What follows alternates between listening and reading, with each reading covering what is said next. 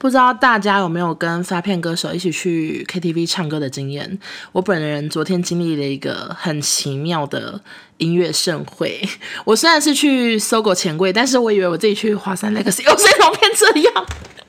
你们有刚刚听？你们刚刚听到我在十秒内变成老太太的声音吗？我被自己吓到，因为昨天唱歌唱太多。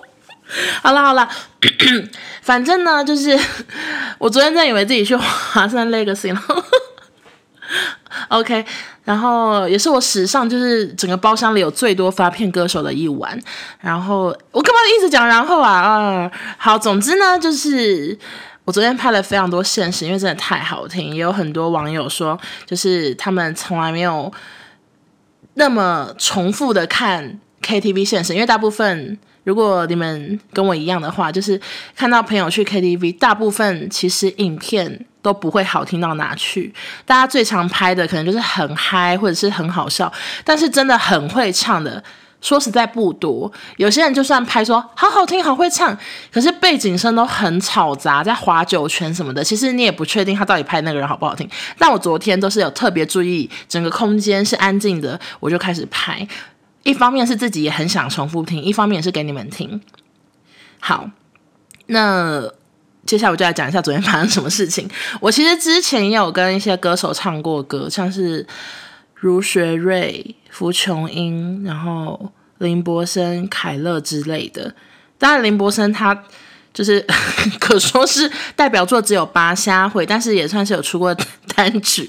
好，那我讲一下昨天发生什么事情。就是我我我跟少宗因为节目的关系认识了左光平，他是艾怡良现在的经纪人，然后本身是金曲奖非常多届的评审，有自己的广播节目，以前也是选秀节目的冠军。巴拉巴，我们是因为之前很久以前康熙的某一集才认识他，然后之后我们的我自己的节目我也有发过他这样子。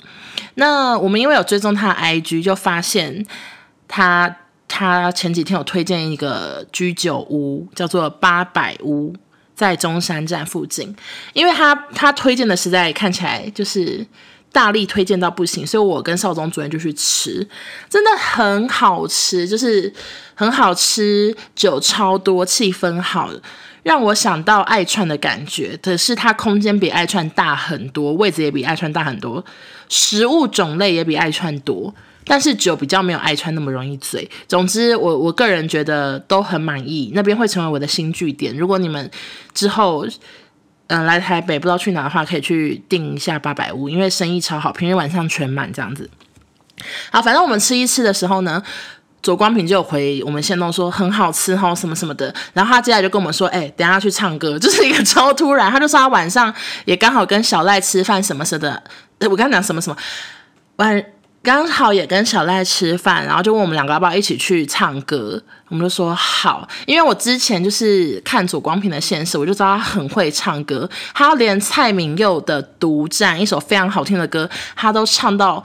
厉害的不得了，就比跟原唱技巧一样强，这样，所以我那时候就有说也太好听，我的我的爱歌什么什么，然后他就跟我说有一天一定要去唱歌，他要唱给我听，我说没问题。就昨天就是一个在吃饭的状况下，原本打算要回公司开车回家，嗯、对，都已经做好了一切的时间安排，但因为左光平说他要唱歌，我又很想要听他唱歌，我就说好。结果接下来来了一个更兴奋的消息，他就跟我说。他还有问哈许，我想说，哇靠，还有哈许，老娘老娘当然要去，因为哈许唱歌有多好听。哎，我的听众们知道哈许是谁吗？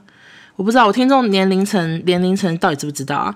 反正哈许呢，就是很久很久以前，我好像在讲白雪公主。反正很久很久以前，他有以哈许惊叹号这个乐团有去上过康熙，所以我们很久以前都认识他，也知道他的歌就很好听。那他后来就是。乐团解散之后，他有出自己的专辑，有入围金曲奖，而且他写过非常多歌，还有写过《克卜勒》《寻人启事》，还有什么《身后》？哎，《怪胎秀》《血腥爱情故事》哎，怎么全部都他写的啊？也太会写歌了吧，好厉害！反正他写了非常多天后们的歌，然后都是很红很红的歌，就是超强才子。为什么要一直一直一直介绍他们？好像我好好像维基百科。好，总之就是因为得知要跟这两位一起在 KTV，我跟少宗就很兴奋，我们就说一定要去，一定要去。结果去之后，真的觉得自己好糗。为什么呢？因为他们真的太会唱，而且我到现场我才知道，左光平平常还会帮阿妹唱 demo。他是一个男生，但他声音跟阿妹一样，就是清亮。我在旁边唱什么阿妹的歌，岂不是糗到爆炸？所以我真的觉得压力好大。你们知道，我我前面真的完全不敢点歌，我想说求死，谁敢谁敢在他们面前唱？而且里面还有就是小赖啊、龚延修什么，都是一些发片歌手。我我跟少宗，我们我们算什么？我我还我有参加过福大气运奖，然后初赛都过不了的人，我凭什么？我初赛有过吗？谁在乎啊？反正就是歌声如此平凡的人，我凭什么？我凭什么在他面前唱歌？就压力很大。然后明明平常唱歌还算音音准 OK，可是因为真的太紧张，我就是第一句就走音，哎，就是压力太大。然后后来我好不容易就是想说，好，那我先不要唱好，就专心听他们唱。我就那个诶，怎样？我就是非常努力的帮他们尖叫、拍手，说好好听，什么什么，一直一直叫，一直叫，就最后叫到我喉咙都哑了。我我没有唱，我才唱一两首，我喉咙就整个烧瞎，因为尖太努力的，就是为大家喝彩这样。所以后来又他们又点了一首歌给我，我整个唱出来就是跟那个阿嬷阿嬷老阿嬷在唱歌的感觉是一模一样的，非常的哑。然后最最搞笑的事情是，因为我那个沙哑声沙哑声非常的夸张，可是我我又不好意思在那个包厢里面一直清喉咙，所以我就还跑去厕所，就是在厕所里面练发声，就是哦，你知道想要想要找回自己的声音，因为真的声音太哑，而且我我也不太敢跟他们合唱，因为真的会有一种我拖累你们了吗？感觉就他们都好准，好准，好好清楚，好好好听。你在旁边，你就会觉得自己的声音真是糗到不行，然后越唱越走音，所以我最后都不太想跟他们合唱。诶，我就是只有尿尿的时候，我在尿尿，然后听到那个他们传来的歌声，我顶多在厕所就是隔着墙壁跟他们合唱吧，因为这样子在厕所唱也没有人听到，因为外面音响很大声。我真的合唱，我只敢在厕所跟他们合唱，诶，觉得自己超级糗。然后诶，反正就是一个我觉得超级好听的一晚。但是其实我觉得最好听的两首歌我没有录到，因为那两首歌真的太好听到我傻眼，我我整个傻在那，想说呃，就是完全忘记要拿手机，想说算了，我干脆专心听。我想跟大家介绍这两首歌，我平常从来都没听过。第一首是那个陶喆的《说走就走》，是一个非常旧的歌。然后还有那个孙盛熙的《潜伏期》，这两首真的超级好听，我真的感谢 Hush，如果他没有唱这两首歌，我根本不知道这世界上有这么好听的两首歌，非常可以推荐给大家，好吗？昨天发完了一连串的 IG 限动之后，就有很多网友希望我存成精选，但其实我平常超级不喜欢网友说。哦，那什么什么纯精选，什么什么纯精选，我就觉得不要控制我，我这样听起来会很机车。可是我真的常常想说，你们不要控制我，我想纯精选，我就会纯精选，因为我觉得精选是一个，就是怎么说，就是一个很代表一个人他的风格的感觉。所以我常常会把我真的觉得很好笑或者是很重要的事情才纯成精选，因为像有时候有一些投稿什么什么的，我就会比较懒得纯精选。一方面也是怕有些网友其实他们只是想要一次的投稿，他们不想要永久的把故事放在我的页面上了。总之，我原本其实不想纯精选，因为我觉得就是那个，因为太多的网友跟我讲，我就不想做这样。可是后来我发现。没办法呢，就好听啊，所以我自己全部全部存成精选，而且我要把原本只有打文字的动态都没有存起来，我就是只存唱歌、唱歌、唱歌、唱歌。因为呢，就是这样子的话，你们回去听精选可以一次的听完全部，不会有被卡断的感觉。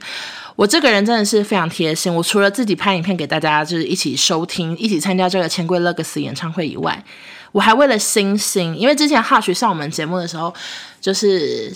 现场表现真的太好，然后星星就整个爱上他，他就跟我说什么哦，那拜托你就是等一下录影片录长一点，还要存什么手机闹闹铃哦，还是什么忘了啦，反正反正我就还为了他录了录了一两分钟影片，手就是酸到不行，但就是为了满足同事的梦想这样子。结果他说他今天骑车的时候，他就一直在听我的那个帮他录的影片，然后。红灯停之后，又要再按一次从头，因为就是一分钟的影片嘛，你也不可能听多久，就一分钟啊就没了，要再按一次。结果呢，他的那个机车的手套好像就飞走了。